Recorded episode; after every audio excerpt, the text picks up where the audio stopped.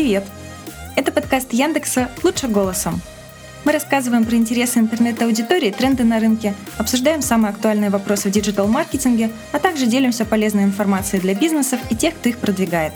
С вами Алена Махнева, редактор сайта о рекламных технологиях Яндекса.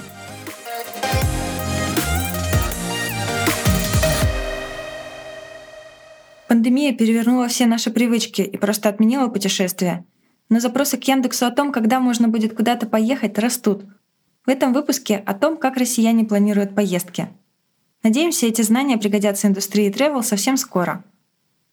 Восстановление отрасли в целом эксперты ждут в следующем году, а спрос на внутренний туризм может оживиться быстрее. Об этом говорится в майском отчете Всемирной туристической организации, и наши данные тоже указывают на это. Уже в апреле наметился рост запросов к Яндексу о поездках осенью и зимой – в топе туристических регионов и маршрутов без учета Москвы и Питера Краснодарский край и Крым. Следом идут Кавказские минеральные воды, Северный Кавказ, Алтай, Байкал, Куршская коса, Карелия и другие красивые места. С началом периода самоизоляции в конце марта изменилась и структура пользовательских запросов. Раньше чаще всего Яндекс спрашивали о гостиницах — 36%. Второе и третье место делили авиабилеты и туры — примерно по 17-18% запросов а общие запросы занимали четвертое место. Этой весной мы изучили, как люди организуют путешествия. Спрашивали жителей крупных городов про поездки за прошлый год и чуть подробнее про последнюю из них. Так вот, еще до того, как закрылись границы, чуть больше трети опрошенных ездили только по России, а больше половины респондентов путешествовали и по России, и за рубежом. За границу выезжали в среднем почти два раза в год. По России чуть чаще, и это понятно. Виза не нужна, билеты дешевле, а добраться до места отдыха проще можно даже на автомобиле. Все начинается с цели и ожиданий. Россияне, похоже, довольно сильно устают. В прошлом году более 60% участников исследования предпочли пляжный отдых. Это вариант, чтобы расслабиться и снять напряжение. А 45% выбрали новые впечатления и расширение кругозора, то есть событийный туризм, например, поездки на концерты и городские экскурсии. Как выбирают места отдыха? Лидирующее объяснение «часто здесь отдыхаю и давно хотел тут побывать» 33 и 32% соответственно. Затем вдохновили рассказы друзей и знакомых и еще тут не был. Планировать поездку начинают в среднем почти за два месяца. Почти 70% сами бронируют билеты и жилье. При заграничных поездках больше доверяют туроператорам, там самостоятельно бронирующих вдвое меньше. Каким составом путешествуют по стране? Первую очередь это семейный отдых с детьми. Его упомянули 26% опрошенных. Чуть меньше ездят с супругом или супругой или в одиночку.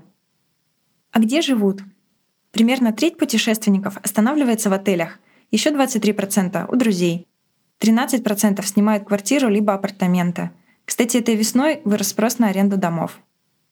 Планируя поездки, люди сталкиваются с множеством источников информации — Три лидера — это поисковые системы, ими пользовались 41%, рекомендации друзей и знакомых — 35%, и сайты с отзывами о странах и отелях — 30%. Мы оценили влияние каждого источника на выбор места покупки. Оказалось, что на первом месте те же поисковики, на втором — реклама в интернете, дальше идет реклама в соцсетях, газетах и журналах. Что люди ищут? Покупая билеты, примерно две трети сравнивает цены. Почти половина ищут акции и скидки — Четырем из десяти важное время вылета. При выборе жилья на первом месте отзывы, цена на втором, а на третьем информация о питании. Внутренние путешествия, как правило, обходятся дешевле. В среднем стоимость поездки на человека в два раза ниже, чем за рубежом. Покупка тура — это отдельная история. Люди изучают гораздо больше информации и сталкиваются с рекламой гораздо чаще. Онлайн покупают туры 30%, остальные предпочитают прийти в офис туроператора. В первую очередь при выборе тура интересуются отзывами об отеле — Далее идут акции, скидки и сравнение цен. На каждом этапе организации путешествия и даже после него можно и нужно взаимодействовать с целевой аудиторией.